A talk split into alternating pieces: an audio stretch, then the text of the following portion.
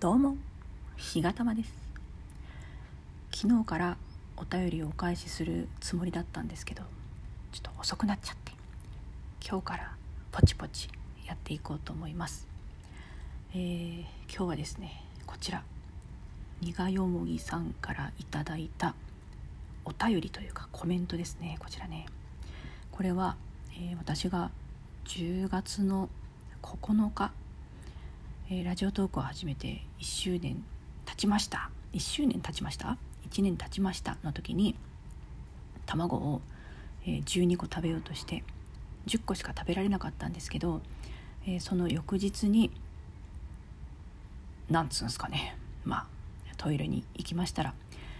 なんとなくねあの硫黄の香りに包まれましたという。異様な硫黄の香りだった。っていうようなことを話したらえそのことにつきましてですね、えいただいたコメントです。無事に産卵できたんですね。おめでとうさんです。ありがたいですね、ま卵を食べて、えそれが私の体から外に出る時の表現を産卵とそのように表現してくださった、えありがたいですね。私がね卵が好きなことをよくよく分かってくださっている。苦よもぎさんといえばね私ねあの「ありがとう卵」っていう歌詞が入っている「日が卵の歌」というのを作ってくださってますのでいつかその歌を私も自分でね歌わせていただきたいなと思っています。その時に向けてねちょっと常々練習はしてるんですけどなかなかね難しいんですよ。なかなか難しくってどこが難しいかっていうと一番最後のありがとう卵の5の音がね難しいんです。今ちょっとパソコンのねなんかよくわかんない効果音が流れてしまいましたけど。で卵といえば最近チョコエッグ。皆さんもご存知かと思いますけどチョコエッグがすみっこ暮らしとコラボしていてで私の劇団の後輩ちゃんが私がすみっこ好きなもんですから買ってきてくれるんですよ。なんか。私にその隅っこ暮らしのチョコエッグをくれましてでね全部で4個ぐらいいただきましたかね。でまあチョコエッグね昔からあってチョコエッグとはまた違うなんか6つぐらいキラキラした包み紙に入ってて中にいろんなねラムネとか飴とかなんかちっちゃいハートのチョコとか入ってるようなそういうお菓子もあったと思うんですけど、まあ、それとは別でチョコエッグ。でその隅っこ暮らしのね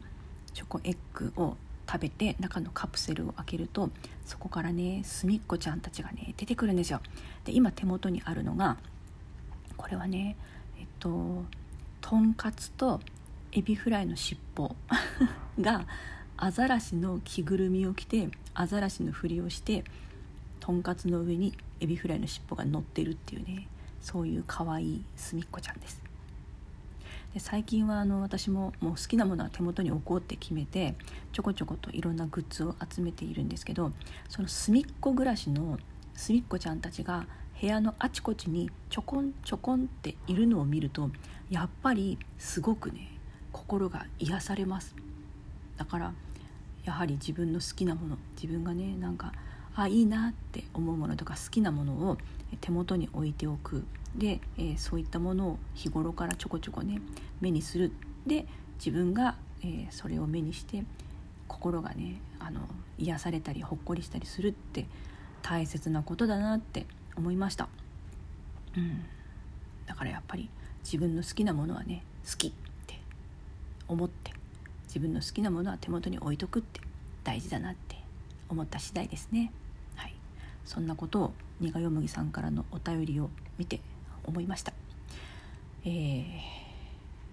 これからもどうぞ。